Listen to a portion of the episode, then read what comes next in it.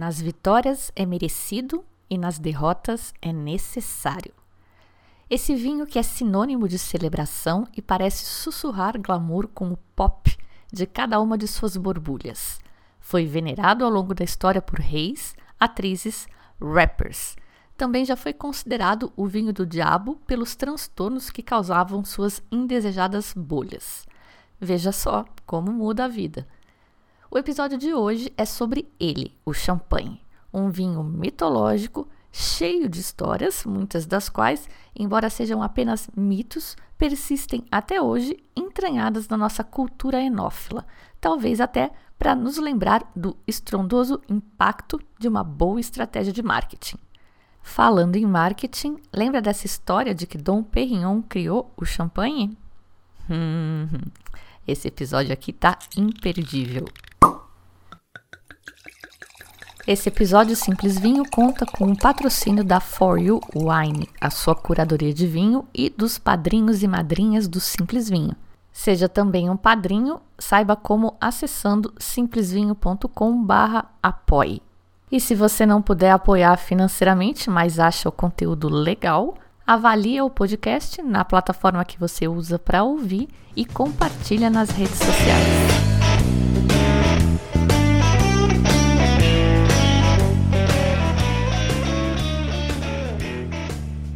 Venham, venham, venham rápido! Estou bebendo estrelas. Essa teria sido a reação do monge Dom Perignon ao provar champanhe pela primeira vez. Uma história linda e, como tantas outras, muito provavelmente inventada. Uma ferramenta de marketing muito bem empregada pelos produtores de champanhe desde sempre até hoje. E grandes histórias envolvendo este vinho, que é provavelmente o mais aristocrático de todos, não faltam mas para apreciá-las devidamente, a gente precisa antes de um pouquinho de conhecimento técnico. Então vamos começar por ele. Nunca é demais repetir o básico. Todo champanhe borbulha, mas nem tudo que borbulha é champanhe. Champagne é uma região no nordeste da França, a uns 150 quilômetros de Paris, e os vinhos originados nessa região podem, se cumprirem uma série de regras e requisitos, ser chamados de champanhe. Ah, mas tem champanhe no Brasil também, né? Mais ou menos, só que não. Você talvez já tenha ouvido a história da Peter Longo, lá de Garibaldi, no Rio Grande do Sul. Eles têm uma autorização legal judicial para utilizar a denominação champanhe em seus rótulos, pois ela já era utilizada antes da criação da AOP em 1927. A AOP é Appellation d'origine protégée, a famosa denominação de origem, mas essa briga para proteger os vinhos da região começou muito antes. Em 1845, o uso do nome champanhe como rótulo genérico para vinhos espumantes foi proibido pela Cour de Cassation, o equivalente francês ao nosso Supremo Tribunal Federal. Já em 1887, então, foi decretado que o termo se referiria apenas a vinhos produzidos exclusivamente e provenientes da província de Champagne. A designação AOP ou AOC foi criada em 1927. Mas além da Peter Longo, vários produtores nos Estados Unidos e em outras partes acabam podendo chamar seus vinhos de champanhe também. Nos Estados Unidos eles têm vinhos chamados Borgonha, que é uma outra região produtora francesa.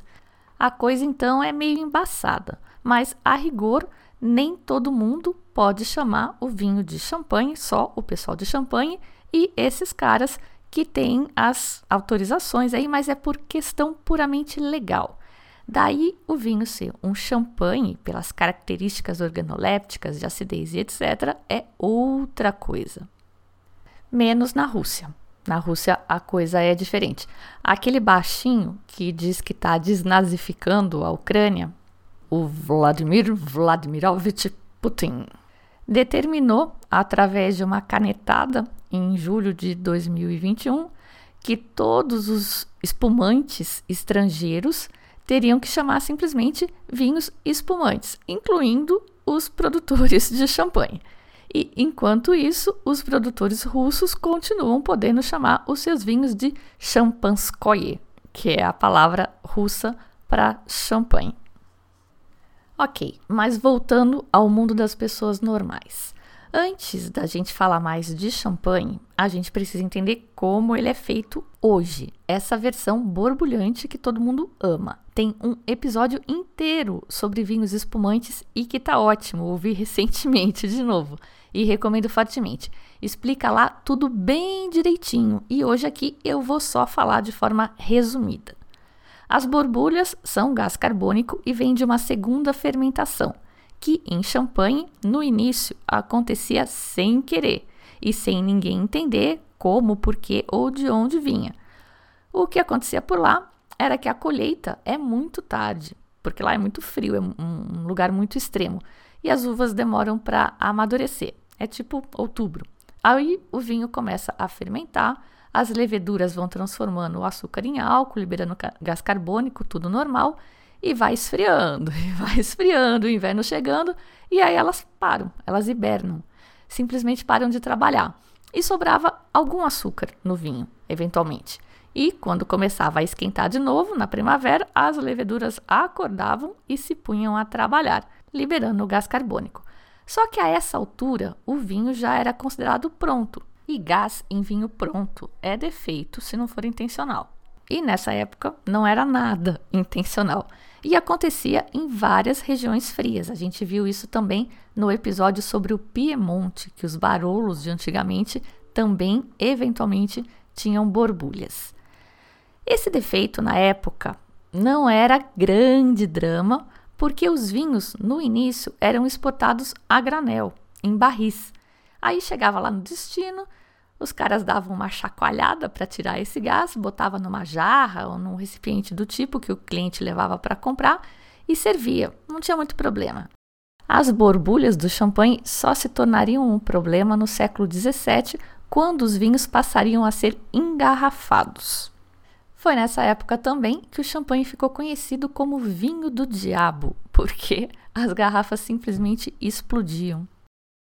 O desenvolvimento da indústria de vidro foi, portanto, essencial para a criação do champanhe, e a gente pode agradecer à Marinha Britânica por isso. Em 1615, por medo de que um país com poucas florestas e cercado de água por todos os lados ficasse sem madeira para sua produção naval, foi proibido alimentar os fornos das vidrerias inglesas com lenha. A alternativa foi então recorrer ao carvão, cujo maior poder calorífico permitiu uma revolução na indústria e a criação de garrafas com paredes mais grossas e resistentes. Intuitivamente, o pessoal já tinha aprendido a colocar açúcar no vinho por várias razões.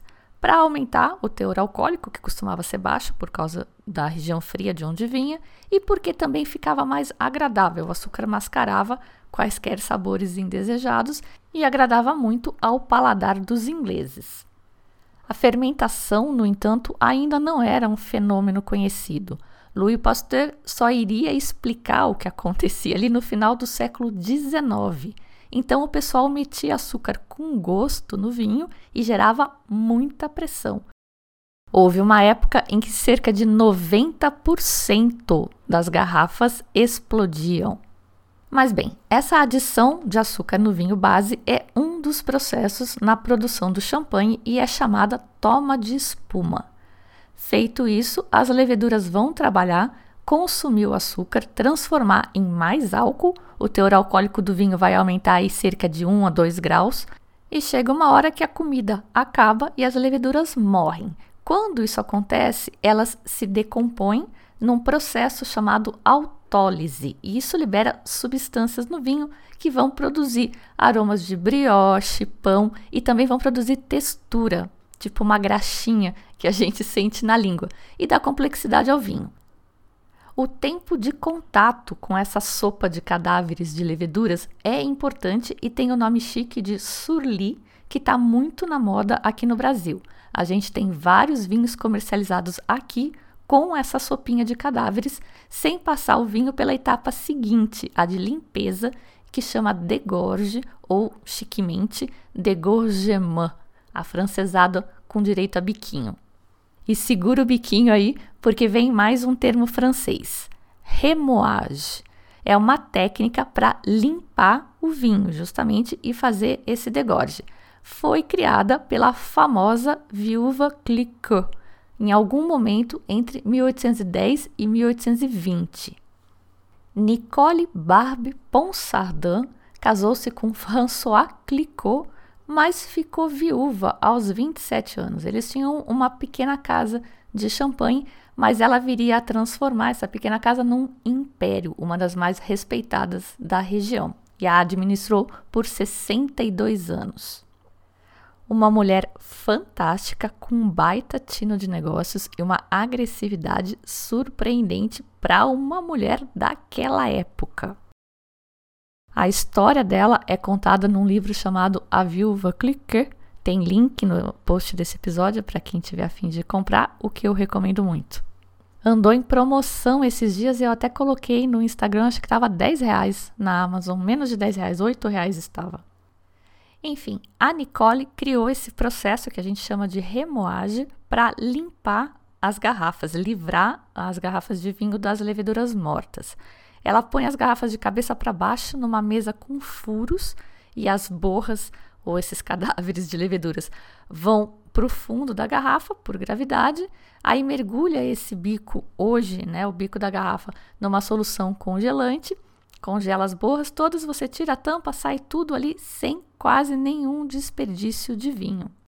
Antes dessa técnica, o pessoal fazia essa limpeza por decantação depois que a garrafa estava aberta, então perdia quase metade do vinho e um monte de gás.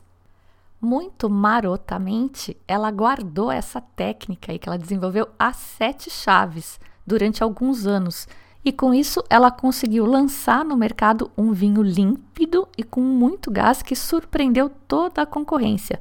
Foi só em 1821 que esse segredo se espalhou. Mesmo com a técnica da remoagem, ainda vazava um pouco de vinho na, na, limpeza e as garrafas precisavam e precisam até hoje ser completadas. E os produtores fazem isso adicionando o que a gente chama de licor de expedição que pode ser o próprio vinho original ou uma mistura de vinhos de outras safras e pode ter açúcar. É a chamada dosagem, que é o que vai dar o tom do champanhe, que varia de Brut Natur, quando nenhum açúcar é adicionado, a doux, ou doce. E por falar nisso, é importante se ligar nesses termos que estão nos rótulos da garrafa para não comprar gato por lebre. Você quer um vinho seco e chega em casa com um vinho de sobremesa, né? Para entender esses nomes, você pode conferir o episódio 13 Borbulhos de novo ou, olha que chique, conferir um vídeo sobre vinho espumante que eu fiz no YouTube. Vou deixar link no post deste episódio, mas se procurar por Trilha do Sommelier no YouTube, você encontra fácil. Muito bem, já sabemos como é produzido o vinho espumante em geral e agora então vamos focar em champanhe quatro coisas chave para ter em mente quando pensar em champanhe: non vintage, gis, blanc de noir e maison. Vamos começar então localizando. Fica na latitude 49,5 norte e, de forma geral, considera-se que 50 de latitude seja o limite para a agricultura. O aquecimento global não está nessa conversa ainda, a gente vai falar disso depois. Mas, de qualquer forma, dá para sentir o drama da extremidade que é Champagne. É um lugar frio. Temperatura média anual é de 11 graus. E isso, a gente já aprendeu, significa que as uvas sofrem para amadurecer e dificilmente amadurecem bem, como em lugares quentes, tipo o Vale Central no Chile, por exemplo. E essa dificuldade de amadurecer as uvas explica a nossa primeira palavra-chave, non vintage, também chamado non safré, um vinho sem safra, um vinho não safrado, ou seja, um blend de safras. Esses são os mais tradicionais em Champagne. Os produtores têm estoques gigantescos de vinhos de safras anteriores que são constantemente misturados para que o estilo da casa ou da maison, que a gente vai falar depois, seja mantido ano após ano independente da vontade de Deus e das condições climáticas que ele manda. Porque, né? Depender de vontade divina para garantir a sua renda anual não é uma boa estratégia, ainda mais num lugar extremo como esse, onde as, as safras variam loucamente.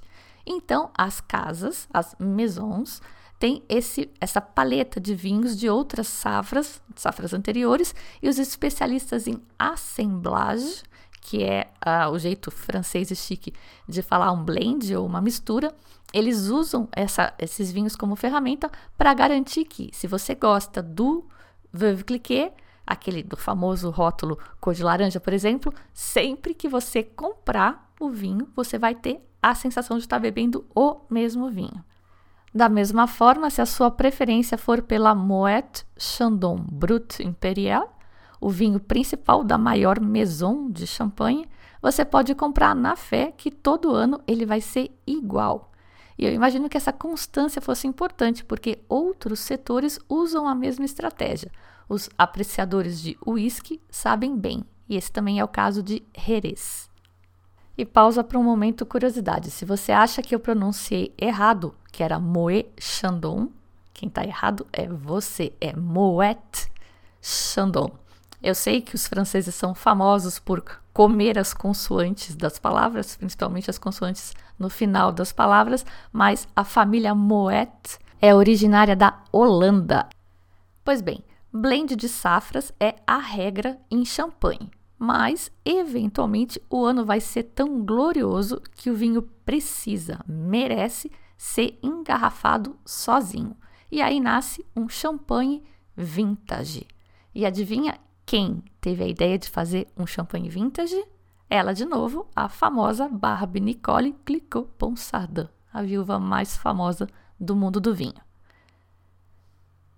Após cinco anos de safras ruins, guerra e quase fracasso, a Madame Clicquot comemorou o sucesso de 1810 com o primeiro champanhe de safra única. Esse conceito se tornou um enorme sucesso no ano seguinte, quando o icônico champanhe vintage 1811 foi rotulado como o ano do cometa. Dom Perignon, outro champanhe famosíssimo e que muita gente pensa que é uma maison, é na verdade um vinho vintage da Moet Chandon. A literatura pré-aquecimento global diz que, em média, o pessoal consegue fazer três vintages a cada 10 anos. A próxima palavra-chave que eu disse que a gente tem que estar tá ligado quando pensar em champanhe é maison, ou casa em francês. A champanhe é dominada por essas maisons, que produzem a maior parte do vinho que a gente vê por aí, e especialmente por aqui em terras tupiniquins. As maisons muitas vezes não têm o seu próprio vinhedo e produzem os vinhos comprando uvas de viticultores de toda a região. E justamente por ter acesso a essa variedade de matéria-prima, as maisons conseguem fazer a tal da consistência nos seus vinhos ano após ano. Mas muito na moda agora estão os champanhes de produtor. O cara que, em vez de vender uvas, decide vinificar ele mesmo. E isso está na moda porque essa ideia toda de ser um reflexo fiel do terroir está na moda também. E nesse caso, a gente está falando de um produtor fazendo vinho com uvas de um lugar, então adeus consistência. Desconfio que aquecimento global tenha também um dedo aí nessa tendência, já que passa a ser muito mais provável, muito mais fácil conseguir boas uvas de um lugar só todos os anos. De toda forma, esses vinhos são raros ainda e até por isso não são baratos. Nossa próxima palavra é Blanc de Noir. E é também um detalhe que eu acho intrigante da região, peculiar até. Um Blanc de Noir é um vinho branco feito a partir de uvas tintas. Isso é conseguido evitando o contato do mosto com as cascas tinta, e essa sim foi uma das contribuições de Dom Perignon para o champanhe. Ele desenvolveu a técnica de fazer vinho branco com as uvas de casca escura, e uma das razões foi que ele notou que os vinhos de Pinot Noir tinham mais estrutura, eram mais robustos e, veja só, eram menos propícios à segunda fermentação, que é a fermentação que gera as hoje tão amadas borbulhas e que na época eram um pesadelo, ninguém sabia de onde vinha. E Dom Perignon, na verdade, que todo mundo diz que inventou o champanhe, ele trabalhou a vida inteira arduamente para evitar que as borbulhas surgissem nos vinhos. Eu vou explicar por que, que eu acho intrigante esse foco de champanhe nos Blanc de Noir depois do momento For You e do Pergunte ao Master de hoje, que é justamente sobre Blanc de Noir e que fui eu que perguntei. Já conhece a patrocinadora do Simples Vinho? A For You Wine é uma curadoria de vinhos ultra especial. Todos os vinhos do portfólio são selecionados por um comitê que degusta vinhos às cegas, sabendo apenas o preço, justamente para avaliar o quanto aquele vinho entrega como experiência comparado com o quanto ele custa. O líder do comitê que seleciona os vinhos é o Dirceu Viana Júnior, único Master of Wine de língua portuguesa do mundo. O portfólio da For é oferecido para os ouvintes do Simples Vinho com um desconto de 15%. Só precisa usar o cupom Simples4U. E realmente porque eles querem que todo mundo tenha a oportunidade de provar esses vinhos que eles selecionam. Toda quarta-feira eles oferecem um rótulo com 25% de desconto. E aí nem precisa de cupom, mas tem que ser naquela quarta-feira específica. E o vinho que a gente vai comentar hoje, o Câmbio Blanc de Noir, vai estar com esse mega desconto de 25% na quarta-feira, dia 1 de junho. Anota aí para não perder, porque é um vinho que faz muito sucesso e essa já é a segunda safra que ele entra no portfólio da Foyu, porque a seleção deles é assim. Cada safra é uma safra e eles reavaliam se o vinho merece estar no portfólio. Vamos ouvir o que o Master of Wine tem para nos contar sobre o câmbio. Oi, Dirceu, eu sou a Fabiana e eu queria fazer a pergunta ao Master de hoje. É sobre aromas. O câmbio é um Blanc de Noir de tempranilho e tem um impressionante aroma de maracujá que eu nunca senti em nenhum tempranilho. E a minha pergunta é bem básica mesmo. Por que esse precursor se manifesta desta forma neste vinho? Se é pela ausência do contato com as cascas, e eu sei que Muita coisa pode influenciar, temperatura de fermentação, maceração a frio, levedura, interação com outros aromas, mas eu queria saber especificamente sobre o contato com as cascas. Se já se sabe o que acontece e o papel delas aí na formação dos aromas, porque eu também noto o mesmo efeito no caso dos vinhos brancos macerados, né, que os aromas varietais mudam muito. É isso. Obrigada. Olá, Fabiana. A sua pergunta é sobre formações de aroma. Eu vou responder com relação a esse vinho super interessante que é o câmbio tempranillo vinificado uh, como um vinho branco. Grande parte dos precursores que podem se manifestar como aromas estão nas uh, cascas.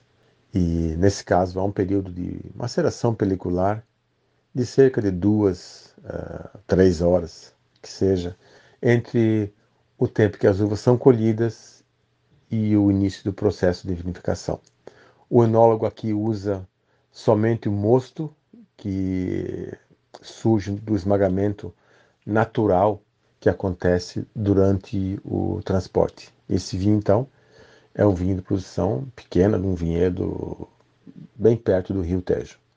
Chegando à, adega, é, o mosto é, que ficou nesse recipiente vai direto para um, um tanque de aço inoxidável, recebe um tratamento a frio e, e aqui ele usa leveduras específicas para uma fermentação é, a, a, baixa temperatura. É, então, nesse caso, o período de maceração ajudou a extrair os precursores que estavam na casca e o enólogo usou leveduras específicas para otimizar esses componentes químicos. Então, é, foi assim que, que surgiram esses aromas. Falando agora um pouco sobre o câmbio, acho que é um vinho que você pode refrescar é, bem, ele vai se portar com um vinho branco e se deixar a temperatura aumentar um pouquinho, ele vai oferecer uh, um outro perfil, notas de frutas um pouco. Você pode notar algumas frutas vermelhas silvestres e também o vinho vai, vai desenvolver uma certa cremosidade, lembrando um pouco um vinho tinto. É, gosto desse vinho, além de ser super interessante, é, é bastante versátil com relação à, à harmonização. Eu lembro da, da minha reação e da reação dos, dos, meus colegas que estavam degustando comigo e a surpresa de que quando depois da, da prova cegas foi revelado a origem e e a uva foi uma surpresa total e eu gostei muito gostamos muito do vinho. E espero que também vocês é, que o vinho surpreenda e que vocês também também gostem. Tá bem? Abraço. Lembrando então que esse vinho vai estar com 25% de desconto na quarta-feira, 1 de junho, mas toda quarta-feira tem um rótulo em promoção que você pode conferir diretamente no site deles, que é super simples, 4u.wine, número 4, letra u.wine, ou você pode se cadastrar no site e ser avisado por e-mail qual vai ser o vinho da vez. E para todos os outros rótulos tem o cupom Simples4U. E qualquer dúvida que você tiver sobre os vinhos do portfólio da Foyu, você pode enviar sua dúvida para o Pergunte ao Master. Manda uma mensagem de voz para mim pelo WhatsApp e o número do telefone tem no site e tem no Instagram. Estamos de volta. Por que então que a Fabiana acha pitoresco o foco de champanhe em Blanc de Noir? Bem, Considerando essa dificuldade climática toda, eu esperava que a maioria das uvas aqui fossem variedades brancas, que normalmente precisam de menos calor para amadurecer. Só que não. Apenas 30,6% da área plantada é de Chardonnay, que é uma uva branca. 38,3% é Pinot Noir e a terceira mais plantada, a Meunier, é tinta também. Meunier, que às vezes a gente vê como Pinot Meunier, é uma variedade robusta resistente às intempéries que tem brotação tardia e, portanto, é menos vulnerável à geada, que é um risco forte ali na região. E além disso, ela consegue amadurecer mais fácil, inclusive em lugares em que a Chardonnay não consegue, e por isso ela é ótima para garantir o volume de vinho produzido. Nos blends, ela vai contribuir com sabores de frutas escuras, notas florais, herbais, especiadas e terrosas. É especialmente adequada para os solos mais argilosos encontrados no Vale do Marne. Às vezes também é vinificada como um vinho monovarietal. Mas bem, 30,3% das vinhas é de Manier. E se você somou, você viu que já deu quase 100%. Champanhe, então, é essencialmente feito de Chardonnay, Pinot Noir e Meunier, embora sete variedades sejam permitidas no total, mas as outras quatro não chegam nem a 0,3%, então vou nem falar os nomes aqui. Foca nas principais, Chardonnay, Pinot Noir e Meunier, sendo que só a Chardonnay é branca, então quase 70% das uvas de champanhe são tintas e, no entanto, o vinho é essencialmente um vinho branco. É bem verdade que no começo não era lá muito branco, porque o povo não tinha essas prensas pneumáticas super delicadas de hoje e algum rosadinho sempre acabava escapando. Mas o primeiro champanhe intencionalmente rosé foi feito por, adivinha só, Madame Cliquot. Um fenômeno de marketing essa mulher. Ruinar, que é uma outra casa, é considerada a casa mais antiga da região, já tinha produzido um vinho rosé, mas que era tingido com suco de sabugueiro. Mas a Viva Cliquer foi a primeira a produzir champanhe rosé adicionando vinho tinto ao espumante. Isso foi feito pela primeira vez em 1818. Até hoje, parte do champanhe rosé é feito adicionando vinho tinto ao vinho branco, mas ele também pode ser feito pelo método de sangria, que é que tem um pouco de maceração com as cascas mesmo. Muito bem, daquelas quatro palavras-chave que eu falei que a gente tem que ter em mente quando pensar em champanhe, non vintage, gis, blanc de noir e maison, só está faltando falar de gis. E esse, dizem, é um dos grandes segredos da região, o solo calcário de giz. Alguns exaltam o calcário como sendo o melhor solo produtor de vinho do mundo, e de fato é encontrado em muitas regiões famosas como Bordeaux, Jerez, Rioja e, claro, Champagne. Esse solo é formado a partir de corpos decompostos de moluscos, peixes e outros materiais orgânicos que viviam em antigos leitos marinhos e recifes. Calcário e giz, giz é um tipo de calcário, drenam bem, mas também retêm água para que as videiras absorvam quando necessário. Os vinhos feitos em solos calcários são geralmente de longa guarda e têm acidez brilhante e linear, muito clara.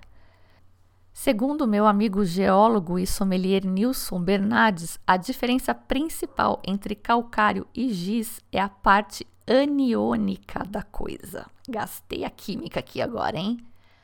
Ânion é a parte negativa do sal, é a molécula lá do, do mineral. No caso do calcário, é carbonato, CO3 menos 2, menos 2 é a potência, lembra das aulas de química. E no giz é o sulfato, SO4 menos 2. Eu já falei que eu amo química, né? Amo mesmo. Esse subsolo à base de giz absorve o calor durante o dia e proporciona uma boa drenagem para as vinhas no clima úmido, o que é o caso por lá. Isso ajuda a uva a desenvolver um equilíbrio entre a maturação e a acidez. E essa acidez é marca dos vinhos de champanhe. Essa acidez pronunciada é a responsável pela prática de adicionar açúcar no vinho, é para equilibrar. O champanhe brut pode ter até 12 gramas por litro de açúcar, mas em geral você não sente isso, você percebe o vinho como se fosse um vinho seco. Esse açúcar equilibra a acidez acentuada. E esse solo de giz é responsável pelo início e pelo fim do ciclo que faz champanhe ser esse vinho tão especial. E eu vou colocar aqui as palavras da Jancis Robinson, que vocês sabem que eu sou fã. Eu acho ela objetiva e poética ao mesmo tempo. Vamos lá. Quem já provou os relativamente raros vinhos tranquilos da região de Champagne, vendidos sob o nome de Collot Champenois, compreenderá imediatamente até que ponto o processo de fabricação do champanhe pode transformar os vinhos finos, ácidos e leves que os vinhedos da região produzem em vinhos nobres, essências cremosas de sabor profundo e sofisticado. Assim como o vinho base para destilação em conhaque, o melhor tipo de vinho base para espumante são aqueles com alta acidez e que sejam relativamente neutros. O champanhe pode obter suas borbulhas definidoras como um subproduto de uma segunda fermentação em garrafas, que de quebra também acrescenta 1 ou 2% de álcool ao vinho, o que por lá é extremamente útil. Mas o sabor definidor do champanhe, seu grande charme, advém do tempo que as garrafas passam simplesmente repousando calmamente nas úmidas adegas do lugar, muitas delas antigas pedreiras de calcário conhecidas como crayères. A palavra francesa cray significa giz. Quanto mais tempo o vinho permanece em contato com as borras, esse sedimento de aparência desagradável, que são as leveduras mortas que se acumulam no ventre da garrafa, mais caráter é conferido ao vinho final e mais cheio e rico ele será em sabor.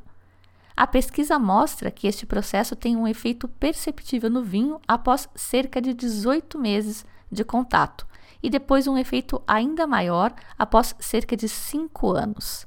É uma pena, portanto, que atualmente o tempo mínimo de contato com as lias do champanhe não vintage e do vintage sejam de 12 meses e 3 anos, respectivamente, de modo que o champanhe mais barato dificilmente terá se beneficiado de qualquer desenvolvimento de sabor como resultado do contato com as borras.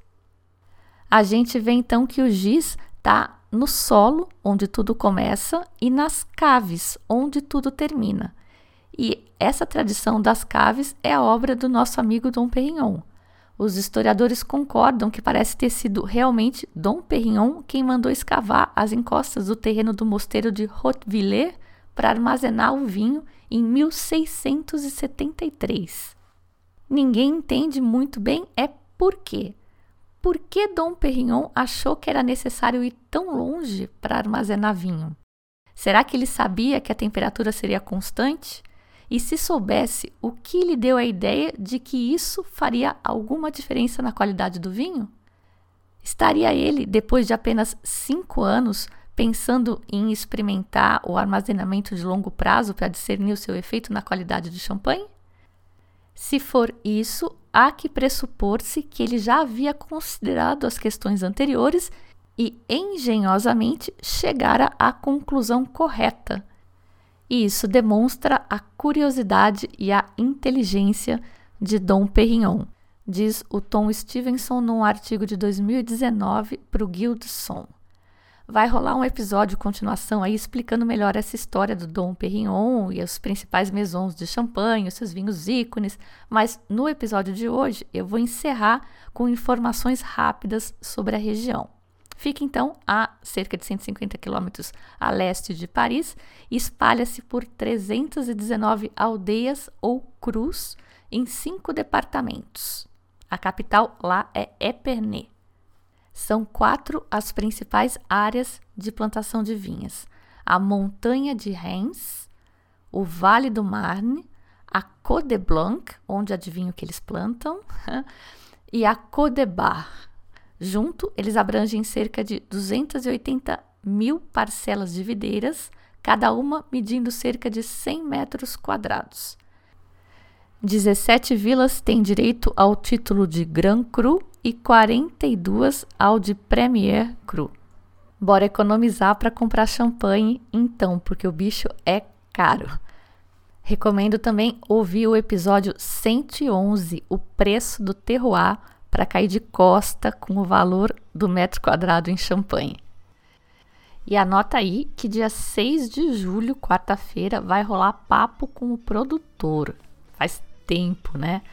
Pois a gente vai falar com um cara que eu não conheço pessoalmente, mas provei os vinhos. Gostei. E a filha dele me contou histórias lindas também sobre o trabalho dele e eu quero conhecer esse cara. Os vinhos já conheço, são bem diferentes e são super interessantes. É meio natureba, mas um natureba com umas tecnologias diferentes, aí vai ser legal. Reserva a data na agenda e fica de olho que eu vou soltar mais informação no site e vou mandar por WhatsApp para quem eu tenho contato. Então, se interessar, me manda uma mensagem que eu te ponho na lista. Vai ter preço especial para adquirir os vinhos também. E tô falando um monte, mas não falei o nome do produtor ainda, né? É o senhor Arnaldo Argenta, da Valparaíso Vinhos e Vinhedos. Fiquem de olho. Eu sou a Fabiana Knossaisen e vou ficando por aqui com um simples vinho. Tchim, tchim.